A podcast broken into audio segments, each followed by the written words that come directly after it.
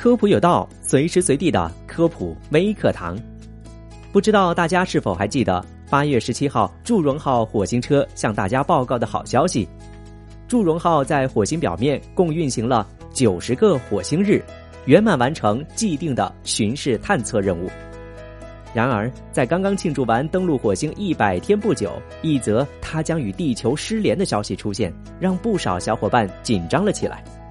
的确，从九月十三号开始，环绕器和火星车或将正式进入日零期，进入了为期一个月的假期。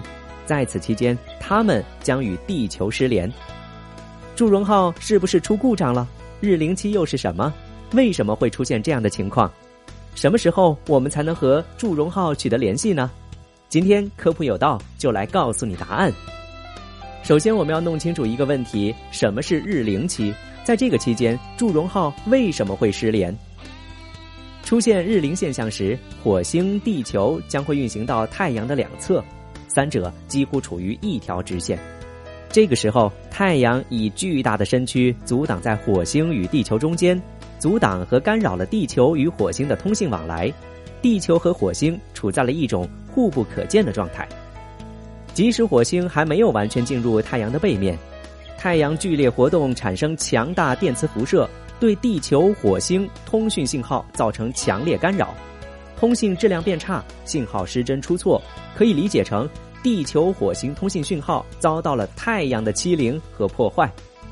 这个过程就好像两个好朋友之间聊天的时候，有大嗓门的捣乱者在两人之间大喊大叫，导致两个朋友都听不见对方的声音。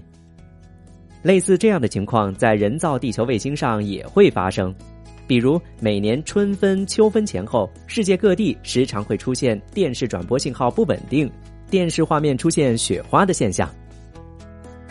那么，进入日零期的祝融号都会干些什么呢？第一，代办事项简化，在日零期间，所有火星探测器的代办事项清单会比平时简单的多。期间，地球不会给火星探测器发送新的指令，因为太阳带电粒子的影响，不知道哪些信息可能会丢失，而丢失的信息可能会危害探测器。因此，在日凌前，工程师会发送一系列长期的指令，然后开始耐心的等待。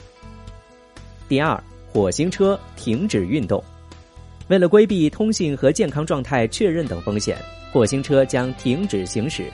除此之外，祝融号也将经历风沙期，这是对它自我保护能力的考验，需要找到合适的避险地，才能够躲过速秒一百八十米的石块沙尘攻击。等到风暴期结束，再重新唤醒。第三，数据中继暂停，进入日零之后。环绕器和祝融号火星车将暂停所有的科学活动，进入安全模式，依靠自主控制维持自身能量获取和温度控制，以确保在日零结束之后能够迅速被唤醒。在这个期间，也并不是一点信号都没有。航天飞控专家表示，当火星、太阳、地球三者完全在一条直线上时，可能没有信号；但稍有错开之后，可能会有断断续续的信号。地面专家仍然可以从这种非连续信号当中对环绕器和巡视器的状态进行监测。那么，日零期过去之后，如何和祝融号再次取得联系呢？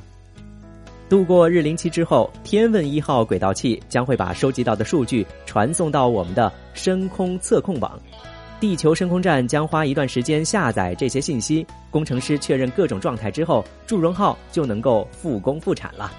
好的，以上这些关于祝融号的知识你知道了吗？感谢收听这期的科普有道，我们下期节目再见。